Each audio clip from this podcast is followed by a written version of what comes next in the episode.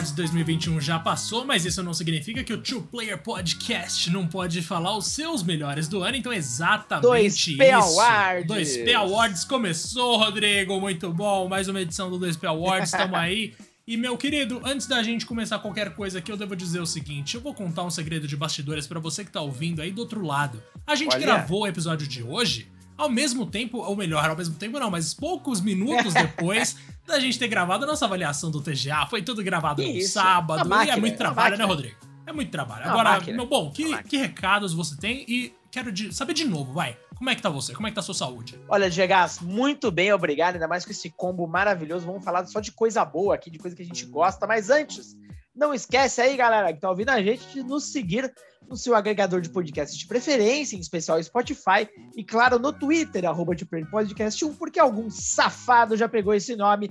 Mas isso não evita a gente ali de postar sobre os novos episódios, inclusive sobre os nossos favoritos do ano, Diegas. Inclusive, depois fala com a gente lá no Discord tem um tweet fixado lá na nossa conta com o link para você se juntar a nós e trocar uma ideia. E, lógico, fala pra gente quais são os seus jogos favoritos de 2021. Diagaço, explicando aqui brevemente, nós decidimos reunir os cinco jogos favoritos nossos do ano. A gente não vai quebrar ali por mil, ah, mil prêmios diferentes. A gente quer falar do que a gente realmente curtiu ali durante toda essa trajetória de 2021.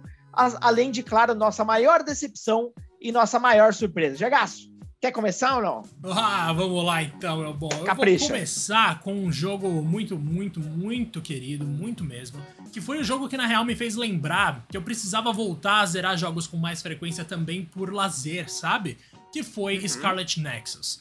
Mano, eu lembro que na semana de lançamento desse jogo, que foi justamente ali quando eu publiquei o meu review, eu tava apaixonado. Eu falei disso em quantos episódios, Rodrigo? Eu cheguei a fazer pílula, É talvez. verdade, você falou bastante dele. Falei bastante nas nossas conversas aqui, tipo, rapidamente sobre o jogo, porque eu sou completamente apaixonado pelos personagens de Scarlet Nexus.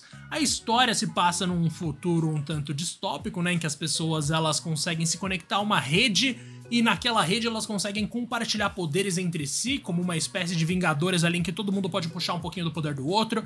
Isso tudo pra enfrentar uma grande ameaça que são criaturas vindas de outro mundo e depois você descobre uma puta conspiração política em torno do surgimento daquelas criaturas e ainda tem um sistema muito fofo, cara, não tem maneira melhor de descrever, é um sistema fofo, que é o seu sistema de amizade com cada integrante da equipe de acordo com presentes e conversas que você tem com cada um deles em eventuais missões secundárias que surgem ali com eles. Mano, eu amo esses personagens todos de verdade. Eu amo o mundo, eu amo a trilha. Esse jogo, Rodrigo, é sensacional. Como a Bandai Namco me encantou em 2021, cara. Bom demais. Eu comecei a jogar por conta das suas recomendações e adorei. Ele entrou no Game Pass, então aproveitei bastante. Não zerei ainda, porém pretendo sim ainda esse ano terminar essa aventura. Tem um gameplay muito gostoso, muito gostoso mesmo, e mostra que, acho que reforça inclusive que o ano da Bandai Namco foi maravilhoso, cara. Olha, os caras acertaram demais. É, eu particularmente não tenho nenhuma menção deles especificamente nesse ano, porém, de um modo geral, ah, não seria uma grande surpresa se eles entrassem aqui com outras opções. Realmente um grande ano dessa empresa, velho. Maravilhoso. Inclusive, eu fico aqui com o meu último recado, que é Cassane Randall. Se você existe em algum lugar desse mundo, eu torço pelo melhor, viu? Eu sinto muito por tudo que aconteceu na sua vida. Cara, que mina sofredora. E o Eito Sumeragi também é um grande personagem. Rodrigo, nos agracie com a sua escolha, então. Olha, vamos lá, cara. Eu quero dar, dar um toque que esse ano foi o ano que eu mais joguei RPGs na vida. É, não sei o que aconteceu. Fazia muito tempo que eu não tinha gosto por esse tipo de jogo, mas especificamente os japoneses desse ano, nossa, foi um atrás do outro. E o primeiro eu quero mencionar, é um deles, é o Yakuza Like a Dragon. Esse aqui é também ah, funciona como uma surpresa, porque foi o primeiro Yakuza fora daquele estilo mais conhecido como jogo de ação em terceira pessoa. Ele traz um novo protagonista que o Ichiban, que é espetacular. Olha, eu. Meu Deus, cara, os primeiros cinco minutos do game você já vai com a cara de sujeito, você já sabe que é um personagem do bem e que você quer viver na pele dele a grande aventura. E é impressionante como eles transpuseram tudo que é essencial de Yakuza para um RPG por turnos. Muita gente ficou com medo de, ah, putz, vai virar um jogo lento e tal, mas muito pelo contrário, é muito dinâmico e é impressionante como cada coisinha foi muito bem encaixada para esse universo. Por exemplo, as próprias profissões do game são baseadas em profissões da vida real e isso, é, obviamente, é, impacta nas suas ações e o que você vai ter disponível. Cara, é muito engraçado, é tudo muito engraçado, ainda que, obviamente, a história continua com aquele tom um pouco sério, com, com assassinatos e conspirações e a própria máfia, obviamente. Então, ele não perdeu a sua essência.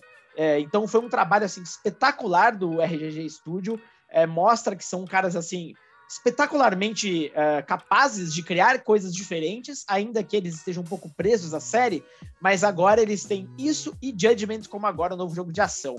A gente já sabe que o Yakuza 8 também vai ser RPG e vai continuar a história do Ichiban, então já é de longe, cara, vai ser ano que vem isso, o jogo meu mais esperado. Uh, nossa, como eles acertaram nisso. E, bom, inclusive foi uma surpresa, porque Yakuza sempre esteve muito próximo do PlayStation, e esse especificamente saiu na geração atual, uh, com uma, um período de exclusividade temporária no Xbox. Olha só que coisa. Então, quanto mais pessoas jogarem, melhor, meu querido. Exatamente. Isso com certeza vai ser sempre o nosso lema aqui no 2P, né, Rodrigo? E claro Exato. que eu vou lembrar as pessoas o seguinte: a gente não tá falando necessariamente de jogos lançados em 2021, a gente jogou uhum. esses jogos em 2021, demorou? Mas a minha lista vai prosseguir com um joguinho competitivo. Rodrigo, você gosta de queimada ou não?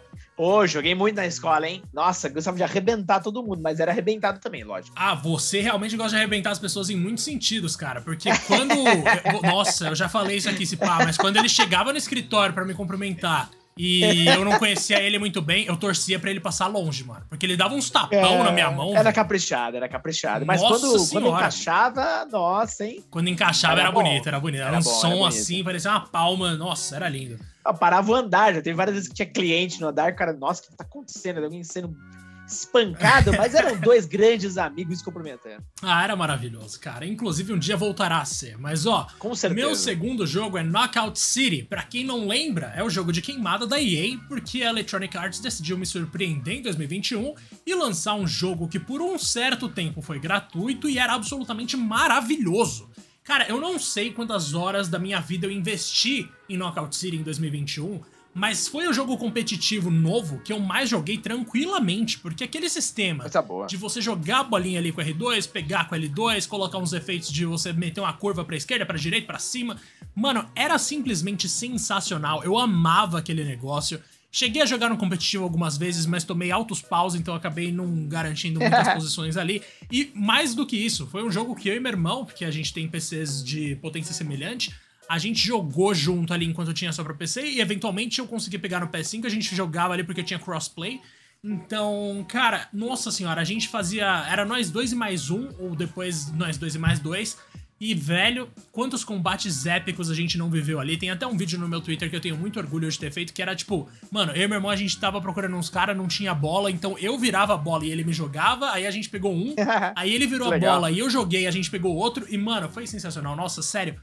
Knockout City é, foi uma das minhas maiores surpresas de 2021, mas não foi a maior, porque isso vai ser um prêmio específico. Mas fica Opa. aqui a menção, porque foi um dos melhores jogos do ano para mim, com certeza, meu bom.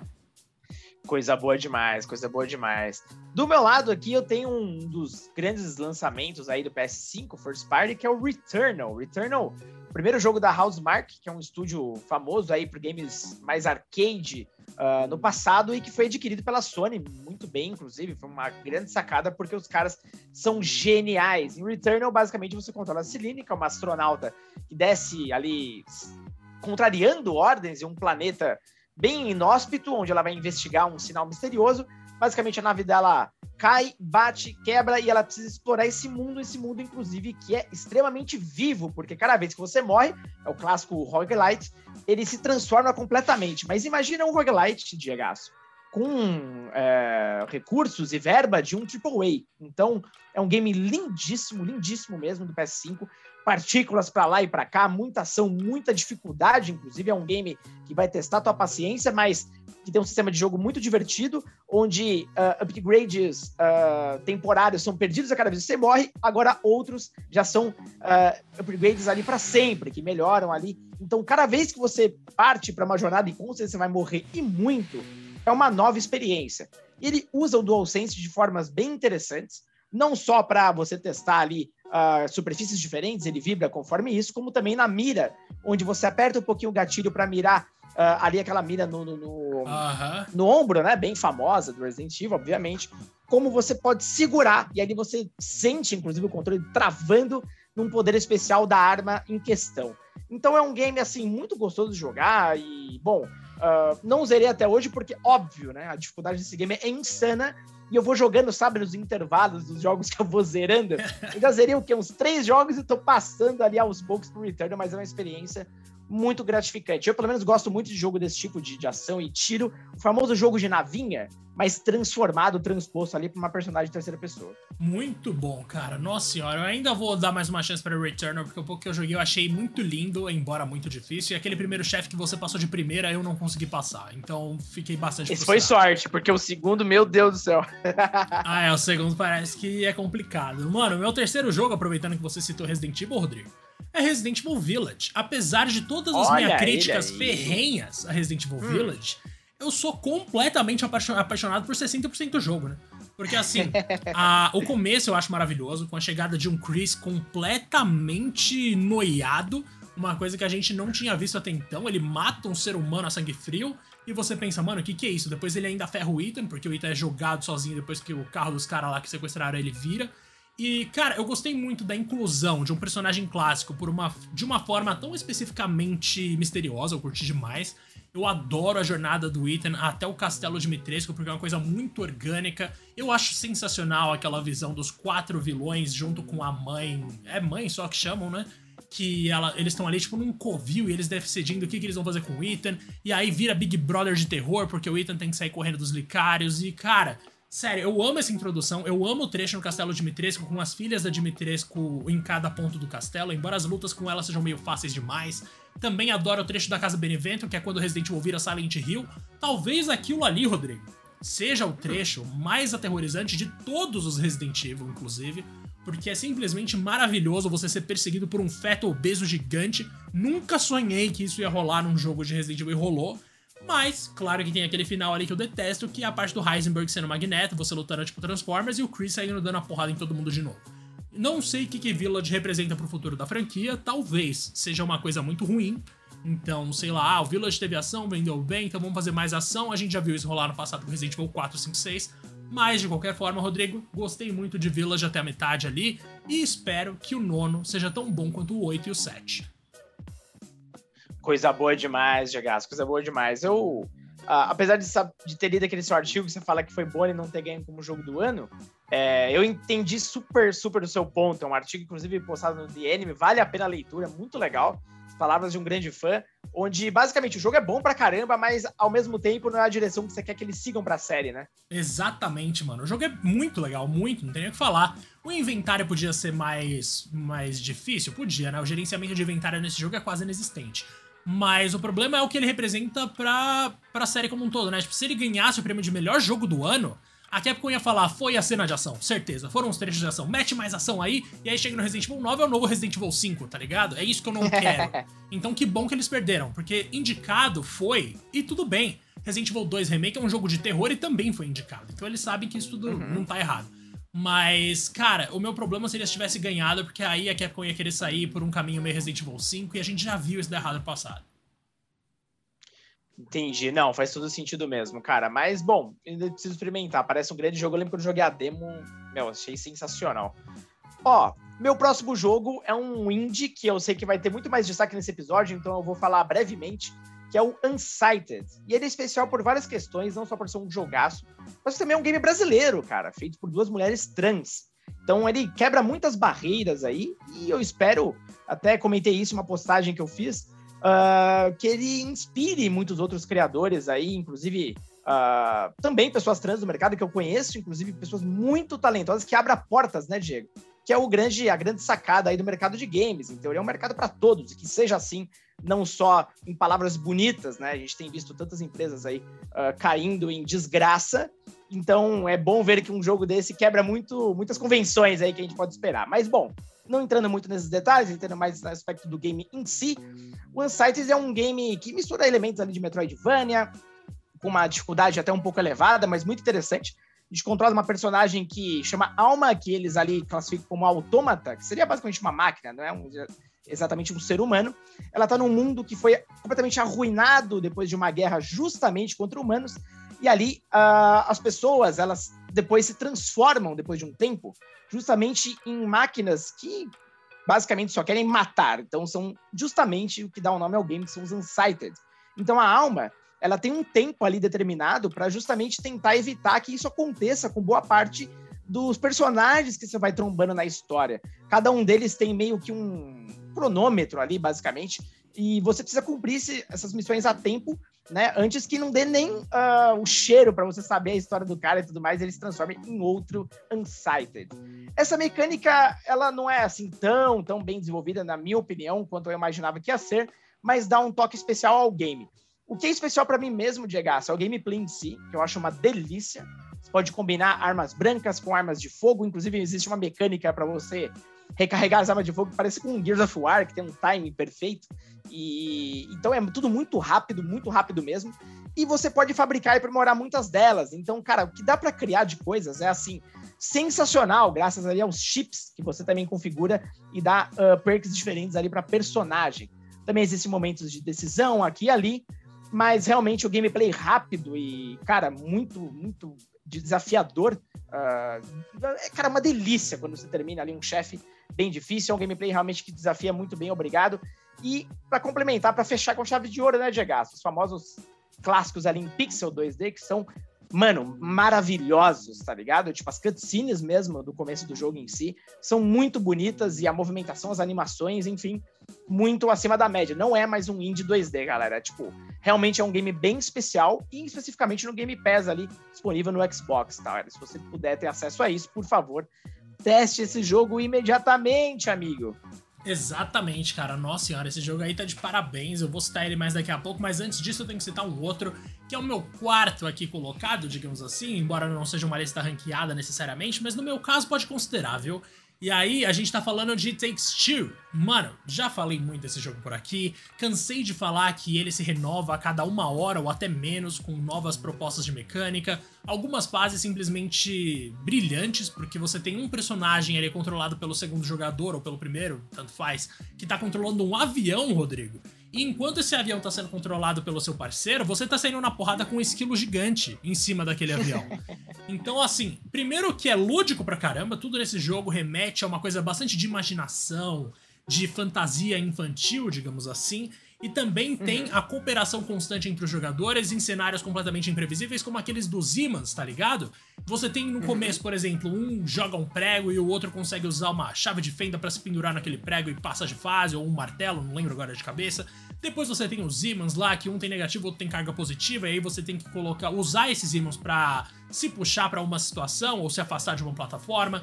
Tem mil e uma maneiras de se jogar e Takes Two. Tem, velho, cenários imensos em alguns casos torres desafiadoras pra caramba pra subir. É um jogo que mistura elementos de plataforma com tiro em alguns momentos até, porque até bazuca você chega a ter nesse jogo, além de veículos e outras coisas. Enfim, é um jogo que se renova constantemente e para mim é uma mensagem muito clara pra indústria ele ter ganhado o TGA 2021, porque a gente não quer mais jogos que se repetem, né, Rodrigo? A gente já cansou de falar Perfeito, aqui, por exemplo, cara. de mundos abertos em que você faz a mesma coisa só em contextos diferentes, Nossa, sem o menor gosto pelo negócio. Eu, nem mais. eu. É muito chato. Você tem jogos que se estendem simplesmente para dizer que eles duram bastante tempo, mas sem se preocupar com inovar a jogabilidade de uma maneira relevante, e ainda coloca a culpa na, nas costas do jogador, né? Ah, a gente tem vários sistemas aí porque você não aprende a usar.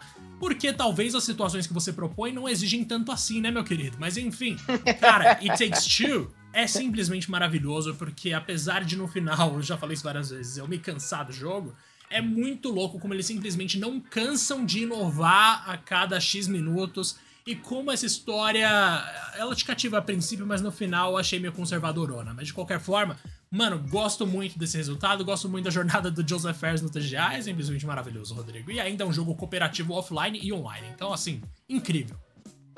Preciso jogar esse game, cara. Esse vai vir na sequência da Way Out, mas não tenha dúvida disso. Realmente Amém. parece uma, um, algo muito, muito especial mesmo.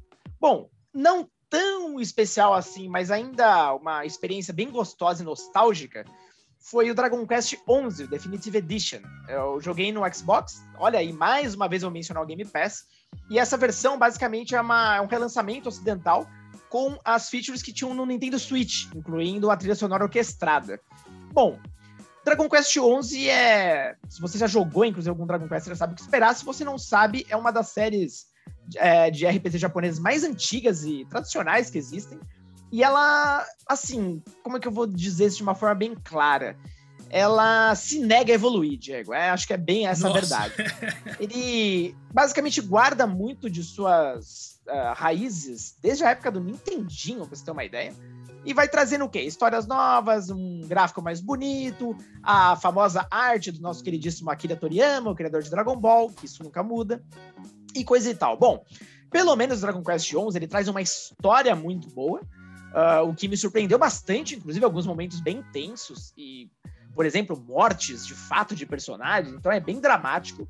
E tem umas reviravoltas aqui ali, principalmente na metade da história, quando eu achava que eu tava terminando e não tinha terminado nada. Inclusive, acho que aqui no Two-Player eu falei várias vezes que eu tava para terminar o jogo. Cara, Mano, foram dois meses de episódio com o Rodrigo falando: ah, dessa vez eu vou acabar, hein? Certeza.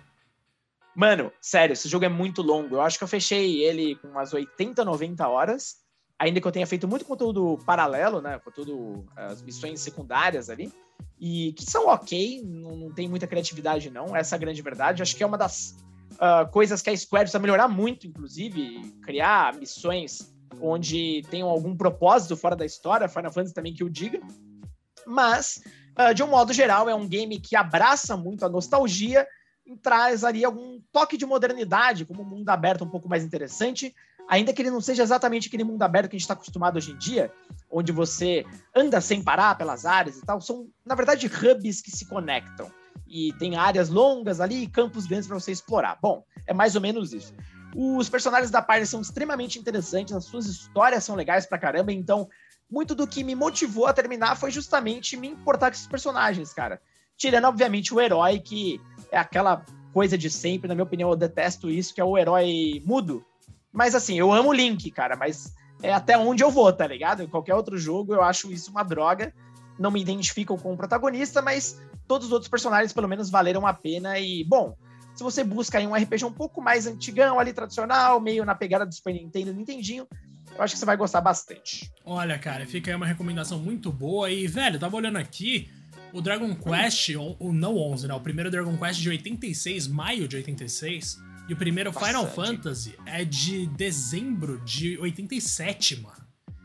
Olha Dragon que louco, Quest mais de um é... ano de diferença. Exato, Dragon Quest é um ano e alguns meses mais velho que Final Fantasy, mas é melhor, Rodrigo? ah, não, né? Eu prefiro bem mais Final Fantasy, mas é inegável o valor do Dragon Quest e o que ele representa, principalmente no Japão. No Japão é um fenômeno, é impressionante. É impressionante, realmente. Agora, cara, eu vou então partir pro meu, que seria o primeiro lugar, né? O meu jogo favorito de 2021 que é Life's Strange True Colors, meus queridos. Nossa senhora, velho. Olha ele aí. O tanto que eu amei a Alex Chen, a protagonista desse jogo, em comparação com as protagonistas dos outros jogos. Obviamente, a Max sempre vai ser minha favorita, porque eu já falei mil vezes aqui que ela faz aniversário no mesmo dia que eu. Mas enquanto personagem de fato, desenvolvimento e tudo mais, eu acho a Alex simplesmente maravilhosa. O poder dela é a coisa mais Life's Strange do mundo. A super empatia, Rodrigo. Vê se Olha, o Homem-Aranha tem um poder desse, vê se o Doutor Estranho tem isso. Não tem. Mano, é uma coisa muito Lives Strange, de você entender perfeitamente os sentimentos de alguém, por alguns instantes, inclusive, conseguir ler a mente da pessoa em relação a você, e você ter aquele núcleo de ferro para você ouvir aquilo e pensar, não, tudo bem, a pessoa me odeia, a pessoa não sei o que lá, a pessoa tá passando por isso, mas eu vou me manter calmo e vou ajudar essa pessoa. Velho, é simplesmente maravilhoso você ser obrigado a ser colocado, porque a gente tá acostumado, né, nesses jogos de narrativa, a se colocar no lugar do protagonista. Mas quando o personagem principal tem um poder desses, você também é obrigado a se colocar na posição de todos os seus NPCs. De todos aqueles que estão ao seu redor, entender as situações deles, os dramas deles, e aí decidir se você vai ajudar ou não. É um peso enorme nas suas costas, inclusive esse jogo, nossa senhora, tem um personagem lá, Rodrigo, que é um cara que ele é meio. ele é bem escroto. E o jogo faz de tudo para fazer você perceber que ele é de fato escroto, mas chega um momento que você meio que entra na cabeça dele e você tem umas visões meio horríveis, assim, porque você começa a entender que apesar da escrotidão inata ao ser humano ali, ele não é o culpado por uma coisa que dizem que ele é. E ali você tem que uhum. batalhar muito contra si mesmo para você se convencer de que o certo é, apesar daquele cara ser escroto, não culpar ele por uma coisa que ele nunca fez. Então, esse jogo trabalha muito com a sensibilidade do jogador constantemente, talvez até mais do que outros. Tem o retorno da Steph de Before the Storm, que é o jogo situado antes do primeiro Life is Strange, né? E a Steph é uma personagem que faz uma pontinha ali, e nesse jogo se transformou em uma das minhas personagens favoritas de, de Life is Strange como um todo. E, cara, simplesmente assim, sensacional. Eles não podiam ter escolhido uma maneira melhor para abordar esse poder da super empatia. Que jogo lindo, me emocionei muito, dei muita risada com alguns bugs. E a Alex, para sempre, vai ser uma das minhas personagens favoritas da vida. Então, muito obrigado, Deck Nine, por ter proporcionado isso, cara. Coisa boa demais. Eu comecei a jogar Life is Strange por conta do senhor, né? De tanto me recomendar. Terminei o primeiro, achei uma experiência é inesquecível. Eu acho que isso é bem comum para quem joga Life is Strange. Difícil você ver alguém com uma opinião um pouco diferente. Mas, realmente, é, é tudo isso que falam, é bom pra caramba e depois quero partir para os demais jogos. Assim, da premissa, o True Colors para mim é o mais interessante. Esse lance da empatia, do poder, acho que é o poder mais interessante de todos, cara. Acho... Tô bem curioso, inclusive, pra ver isso em ação. Parece. É incrível. Mano, ela. Parece Alex, bom demais. A Alex é menos overpower do que os outros protagonistas, tá ligado? Tipo, no primeiro jogo, mano, a, a, Max controla o tempo, irmão. Ela bate tá, nos Vingadores, tudo, tá né? tá ligado? É. É isso? Agora, a Alex, não. A Alex, o poder dela é 100% uma questão humanitária. É muito louco, mano, como eles abordam isso. Coisa boa demais, coisa boa demais. E bom, para fechar aqui do meu lado, lá vamos nós com mais um RPG. Dessa vez é um que eu tava esperando tanto, mas tanto e felizmente ele cumpriu as expectativas, que é o New The World Ends With You. Ainda não terminei, tô bem no finalzinho, mas não interessa, nem preciso, porque eu já vi mais do que o suficiente, cara. Basicamente, a sequência do The World Ends With You, que foi lançado lá originalmente por Nintendo DS há muitos anos atrás, já perdi a conta, inclusive.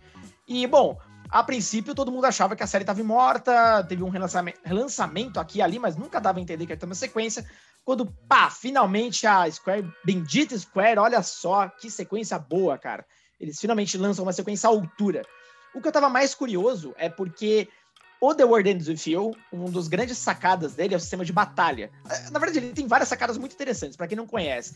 Ele é um game que se passa nos tempos atuais, uh, no Japão, e ele tem todo um estilo de grafite, música hip hop. Cara, é completamente diferente do que você poderia imaginar de um RPG da Square. E a premissa dele, assim como New The World Ends With You, é que você, o ser humano ali, por algum motivo, eu não vou nem, obviamente, contar spoilers nem nada, você entra num jogo mortal e que em sete dias você pode morrer ou viver, vencer e ganhar muita coisa se você passar ali de certos obstáculos. É o clássico jogo da morte dos Reapers. Então, uh, cada dia é uma aventura diferente, um desafio diferente, e Neil continua essa saga, né? Você é convidado para um novo jogo desse tipo. E que eu tava mais curioso era entender o sistema de batalha, porque do jogo original ele usava a tela de toque e parecia até um jogo rítmico mesmo, assim, era bem interessante. E dessa vez, finalmente, eles criaram um sistema do zero. E agora você tem, assim como o jogo original, pins, que são tipo broches mesmo, que dão poderes especiais, cada personagem tem o seu, você vai colecionando esses pins, cada pin tem uma característica diferente. Por exemplo, um você leva, você joga uma labareda de fogo, o outro é uma espada, o outro, não sei, cara, são tiros de gelo, enfim. Você mescla tudo isso aí para combinar na party, né? Cada um pode carregar um pin diferente e você vai evoluindo eles conforme passa. A graça dele é justamente você entender os poderes de cada pin. E no jogo, cada pin corresponde a um botão do controle principal. Então, quadrado, triângulo, X ou bolinha. E ali você faz os combos, cara. E qual que é a graça, Diego? Que é a coisa mais legal que eu achei. Como eu disse no jogo original, parecia um jogo de música. Você ia apertando as coisas com o ritmo, você fazer combos. Aqui também, conforme você vai batendo, você tem certos momentos ali que você pega um beat e aí você, enfim, cria um combo específico. Você não pode fuzilar os botões, o jogo, inclusive, não te premia por isso. Uh, e aí você fazendo sequências, você pega mais de 100% desse beat, e aí você pode soltar uma habilidade especial lá, que é animal, e muda conforme as conexões dos seus pins.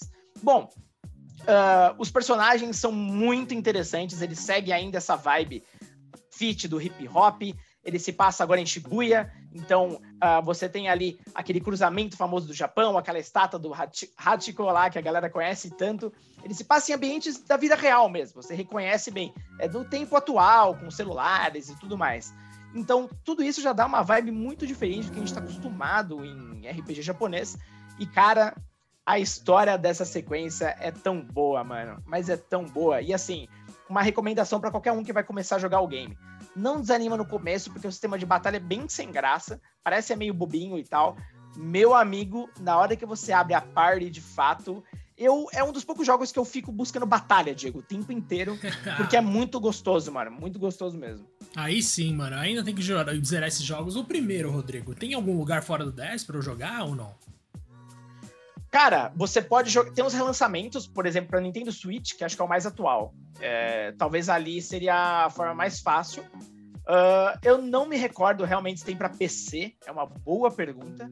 Mas tem, acho que para os outros consoles também. Acho que PlayStation 4 provavelmente deve ter. Ah, show. Depois então eu vou dar uma pesquisada para você direitinho, para confirmar. correr atrás, porque o tanto que você fala desse jogo, realmente eu quero muito testar eventualmente. Eu espero que eu me divirta tanto quanto o senhor. Agora. Cara, sim. Meu querido, a gente falou de jogos muito bons, né? Só que agora Eita. chegou a hora da gente escolher aquele que realmente a gente se arrepende de ter conhecido em 2021. Então, jogos decepcionantes nos últimos tempos, inclusive lançamentos gigantes, não são tão raros assim. A minha maior decepção em 2021 foi, evidentemente, a trilogia definitiva de GTA, meu querido. Que de definitiva não tem nada. Você definitivamente não precisa jogar, isso sim. Agora, meu querido, o que, que fizeram com San Andreas, mano? Tiraram o multiplayer, tiraram o carro voador, colocaram os personagens com umas texturas totalmente erradas, assim, tipo, sabe o policial, eu esqueci o nome dele, mas o primeiro policial que vai falar com o CJ, aquele que é feito com a voz do Samuel Jackson. Sei, Mano, sei que ele é corrupto. Ele mesmo. Esse policial, uhum. ele não tem textura nenhuma na cara na primeira aparição dele, mano. É uma coisa bizarra. Ele é só um ovão gigante. E, tipo, não tem olho, não tem nariz, não tem boca. você tem que olhar muito bem para você conseguir identificar alguma coisa ali. E isso se repete, Rodrigo, em muitos casos. Os personagens estão feios, as animações são antigas, os cenários tudo bem, as texturas ali em muitos casos dos cenários, dos carros, da iluminação até, eu tô curtindo. Não tem mais aquela coisa, ou melhor, tem, tem bem menos aquela coisa de carros, árvores e postes surgirem na sua frente do nada porque o mapa não tinha carregado. É chocante que em 2021 isso ainda aconteça, mas tudo bem, eles conseguiram diminuir a frequência bastante. E, velho, simplesmente assim. Eu tava jogando a versão de GTA San Andreas, né, Rodrigo? Antes dessa versão definitiva, você já sabe, eu falei isso aqui muitas vezes. E a versão clássica, claro, é bem desafiadora hoje em dia quando você vai jogar, porque ela não envelheceu tão bem assim. O sistema de mira é meio cagado, tem aquelas coisas de objetos serem carregados na hora errada.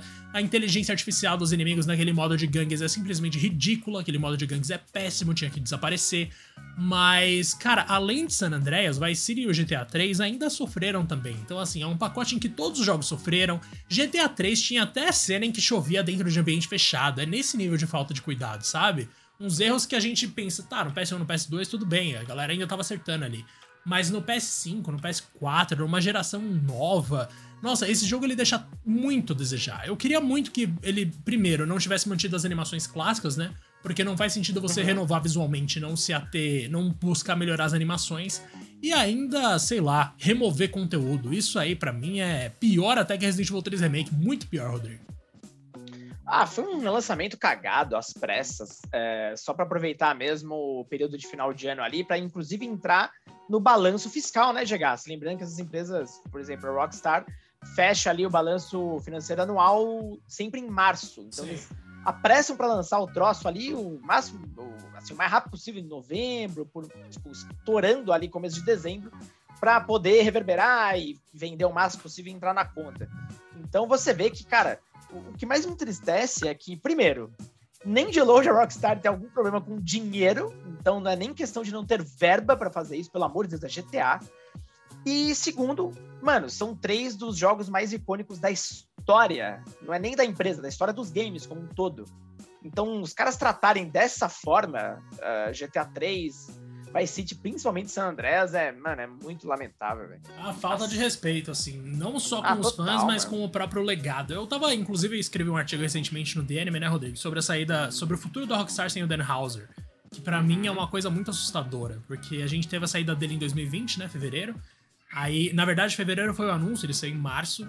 Eventualmente, a gente teve o anúncio de que sairia essa coletânea, que já foi cagada. Então, assim, pós Dan Hauser, que era o escritor e produtor de praticamente todos os títulos bons da Rockstar, a gente só tem um exemplo de coisas, de projetos, e é um exemplo extremamente negativo. Então, sei lá o que vai ser da Rockstar, Rodrigo. Mas e a sua? Qual foi a sua maior decepção, meu bom?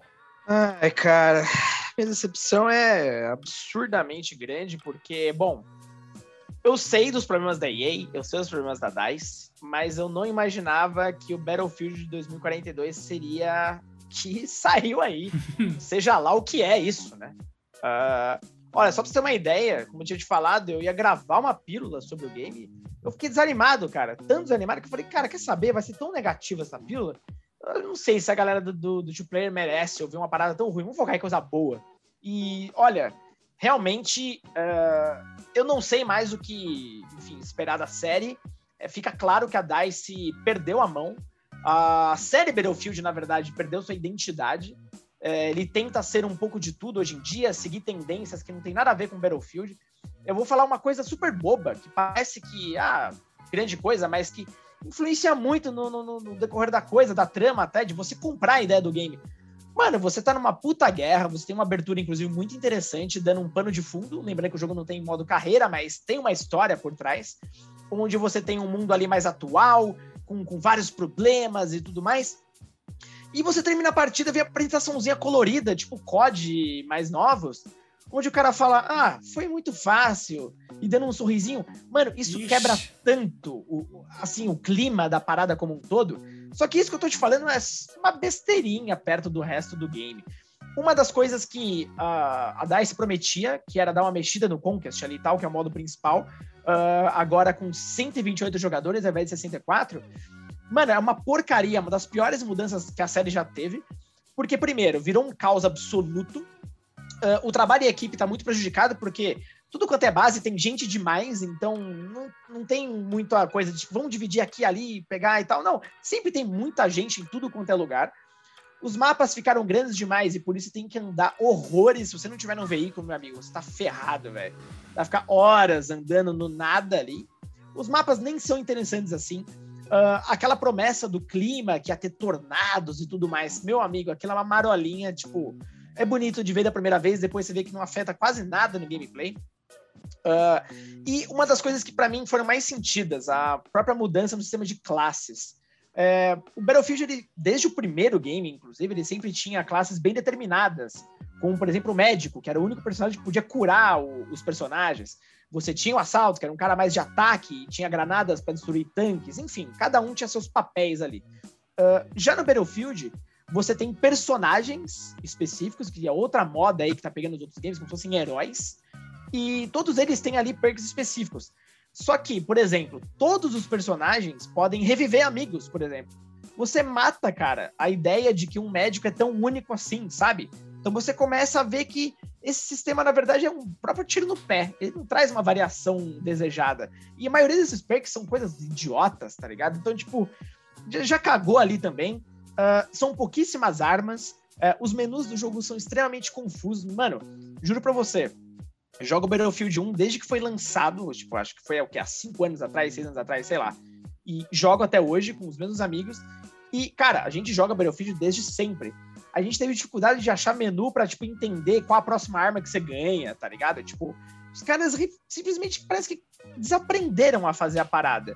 E esse jogo demorou tanto para sair, ele quebrou aquele ciclo de jogo anual, uh, onde todo mundo pensava, beleza, né? Os caras uh, já sofreram muito, por exemplo, com Star Wars Battlefront 2. Acho que eles aprenderam a lição, né? Vamos fazer um negócio legal. Ali a EA já deve ter cansado de tomar pancada. E não, o jogo é claramente ruchado. E, e é engraçado que o único modo de jogo que acaba sendo divertido é o Portal, porque você pode criar misturas de jogos antigos da série. Ou seja, a gente caga pro que tem de novo. Vamos jogar o antigo de novo porque é o que presta, tá ligado? E não à toa, parece que a base de jogadores caiu 60% depois da primeira ou segunda semana. Enfim, esse jogo é uma grande decepção. Eu não sei se tem volta. A DICE já se mexeu, a EA, inclusive, uh, mudou, né? Hoje, o dia, uh, o dia, ó. Quem é o cara por trás da série Battlefield, inclusive, é o cara que tava ali na Respawn, que tava responsável pelo Titanfall. Então, olha só, coisa boa aparentemente, né? Vamos ver o que acontece. Mas é isso, cara. Acho que Battlefield 2042, olha, se o próximo for bom, meu amigo, pode botar pá na cova, porque uma sequência de Battlefield 5 ou V, se você quiser, e 2042, é para matar a série, né? Nossa senhora, hein, cara. Putz, isso aí talvez seja um indício, então. Desculpa de o desabafo. Não teremos Battlefield no futuro próximo. Mas talvez seja melhor um mundo assim, né, Rodrigo? Aí você joga os seus jogos antigos sem criar expectativas e gastar dinheiro com coisa nova que não presta, olha aí. Então talvez seja melhor. Isso, isso. é uma coisa boa. A, a, única tristeza é que esse game já deve ter vendido, se não me fala a memória, 5 milhões de cópias logo na estreia. Então, com certeza vai ter outro, Diego. Mas que desgraça, né? Gente, vamos parar de fazer pré-venda, pelo amor de Deus. Vocês têm problema, mano. Não fica comprando coisa antes da hora, não, sério. É muito triste, cara. É muito triste. Não dá, enfim. Não... Cara, gosto tanto de Battlefield, mas esse realmente não dá pra engolir, não. Muito bom, Rodrigo. Agora, então, a gente vai encerrar aqui num ponto alto, né? Já falamos muito negativamente de outras coisas, mas a maior Isso é surpresa... É a maior surpresa é do 2P ah. como um todo, né, meu querido? Uhum. E a gente tem um queridíssimo jogo brasileiro, Unsighted, premiado como maior surpresa do 2P em Uhul! 2021. Ué! Acredite vou dar a palavra para você, porque eu falei bastante dele, inclusive. Ah, tudo bem, meu bom. Mas acredite se quiser, um jogo com elemento de Metroidvania me conquistou, Rodrigo. Olha que coisa absurda. Olha aí, as coisas estão mudando. Eu vou começar a te convencer a jogar outros. Mano, vamos ver, porque esse aí, além de tudo, tem uma história escrita de uma maneira sensata, né? Porque é um jogo nativamente brasileiro, então a história não é contada de, com umas traduções aleatórias pra caramba. E ainda tem uma coisa que eu gosto muito, que é o seguinte: muita gente não sabe porque eu não falo muito a respeito, mas eu sou um grande fã de Mega Man. Eu amo Mega Man desde pequeno. Eu brincava com meu irmão de lutinha como Mega Man, tá ligado? Ele era o zero porque ele é loiro. Então, mano, eu achava muito louco e eu queria muito naquela época que eles colocassem umas cutscenes assim que não são necessariamente CGzão, mas que mostram um quadrinho ali com alguns detalhes e um movimento de câmera legal enquanto as falas estão rolando. E até tinha na abertura, né? A abertura de X4, X5, que são maravilhosas. Nossa, eu adoro aquilo. Amo. E Unsighted pegou isso e transformou numa coisa constante, né? A história inteira é marcada por algumas ceninhas ali que tem umas animações, então você não vê os personagens estáticos o tempo inteiro. A partir do momento que você chega naquele hubzinho que você conhece os, os outros personagens ali sabe mais sobre a alma, a coisa começa a ganhar um clima de aventura em equipe, tá ligado? Então, apesar de cenário distópico e tudo cair aos pedaços, a gente vê que existem ali pessoas que são fáceis de se relacionar. A gente tem um sistema de mira que eu acho maravilhoso, um sistema de espada que eu acho maravilhoso. A esquiva, mano, a esquiva perfeita para você rebater. Aliás, defesa perfeita para você rebater os caras. Mano, simplesmente assim, muita coisa nesse jogo me cativou. Dos personagens, da jogabilidade, a trilha sonora.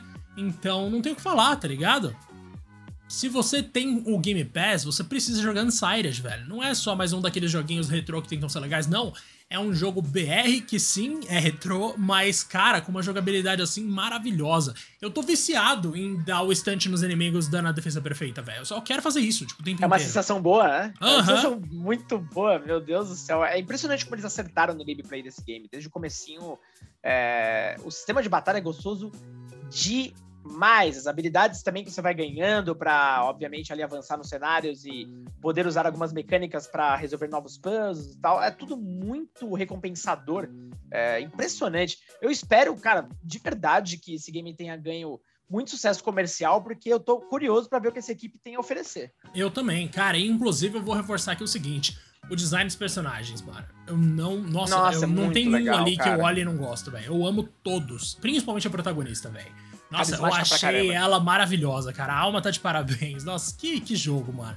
Acho que assim, com esse clima mais para cima, de celebração e de celebração de coisas brasileiras ainda, que a gente encerra o nosso Melhores do Ano, o nosso 2P Awards, Rodrigo. Muito obrigado pela sua companhia, viu?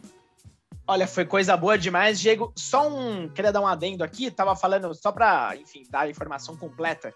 Tava falando The World Ends With You, dá para jogar na realidade no celular com o porte solo remix e a versão do Nintendo Switch. Então só dá para jogar nesse que é o Final Remix, não tem para PlayStation Boa. não. Então atualmente são essas duas plataformas.